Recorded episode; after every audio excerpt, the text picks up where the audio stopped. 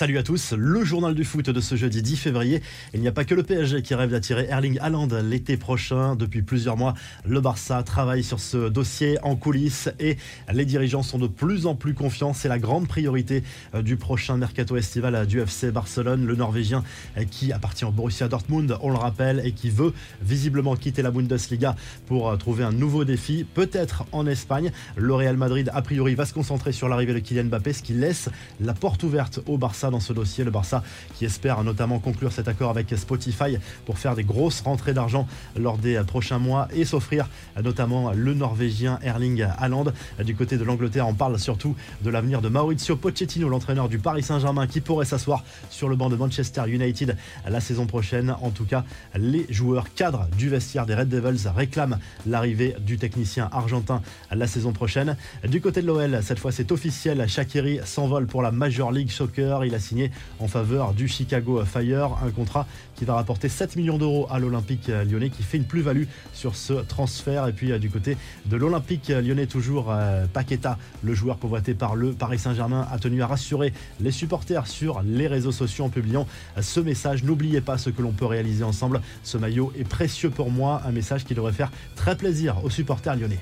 À 5 jours du choc PSG Real Madrid en Ligue des Champions, Karim Benzema n'est pas certain de pouvoir tenir sa place au Parc des Princes. Selon Marca, le joueur souffrirait d'une blessure plus importante que celle annoncée par le club dans un premier temps.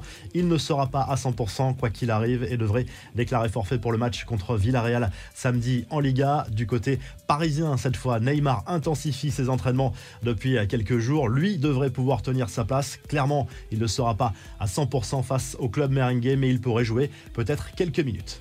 Le PSG qui par ailleurs a dévoilé les dernières images de son futur centre d'entraînement situé à Poissy et dont la livraison est prévue pour la saison 2023-2024. On y voit les premiers bâtiments sortir de terre, les terrains également. À terme, il y aura un stade de 3 à 5 000 places, 17 terrains de football, des installations ultra modernes, des chambres XXL également pour les joueurs. Le tout pour un coût total de 300 millions d'euros. Le club parisien qui par ailleurs a dévoilé ce jeudi matin son quatrième maillot en collaboration avec Jordan, une largement blanche inspirée euh, du basket, notamment au niveau euh, du short, et qui aura un double liseré rouge doublé de bleu. Les infos en bref, Chelsea qualifié pour la deuxième finale du mondial des clubs de son histoire après sa victoire 1-0 face à Al Hilal mercredi à Abu Dhabi. Les Saoudiens ont provoqué malgré tout quelques frayeurs Blues dans la dernière demi-heure. C'est Romelu Lukaku qui a marqué l'unique but de la rencontre. Les Blues, vainqueurs de la dernière Ligue des Champions, défieront les Brésiliens de Palmeiras en finale samedi.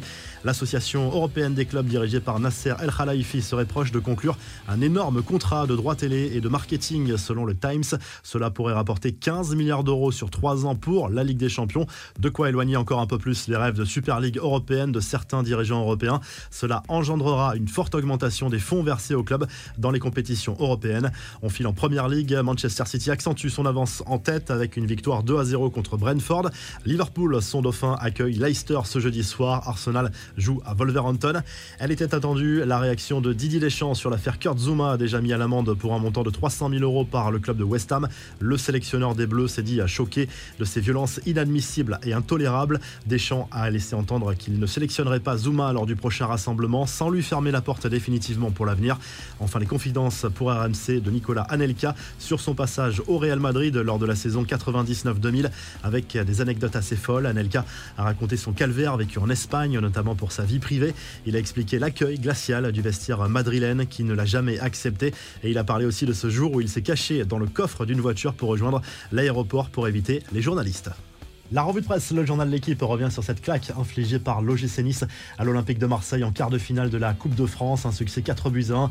Des aiglons qui affronteront Versailles dans le dernier carré alors que le vainqueur du match entre Nantes et Bastia défiera l'AS Monaco. Le quotidien sportif qui se penche également sur la succession de Petkovic au Girondin de Bordeaux et c'est David Guillon qui visiblement a été choisi par les dirigeants bordelais. Du côté de l'Espagne, cette fois, le journal AS se penche déjà sur le choc entre le Real Madrid et le PSG au Parc des Princes Prévu mardi prochain. A priori, Carlo Ancelotti devrait pouvoir compter sur son 11 idéal pour ce match au Parc des Princes, à l'exception peut-être, on l'a vu, de Karim Benzema qui est encore incertain et ça pourrait changer beaucoup de choses. Le journal qui évoque également les demi-finales de la Coupe du Roi, ce match entre l'Athletic Bilbao et Valence. Mercredi soir, le Betis Séville a fait un pas important vers la finale en allant gagner sur la pelouse du Rayo Vallecano et puis euh, du côté de l'Italie, la Gazette dello Sport revient sur ce carton de la Milan 4 à 0 contre la Lazio Rome en quart de finale de cette Coupe d'Italie avec un nouveau doublé d'Olivier Giroud. Deux autres quarts de finale à suivre ce jeudi soir, la Juve contre Sassuolo et l'Atalanta contre la Fiorentina. Si le journal du foot vous a plu, n'hésitez pas à liker, à vous abonner pour nous retrouver très vite pour un nouveau journal du foot.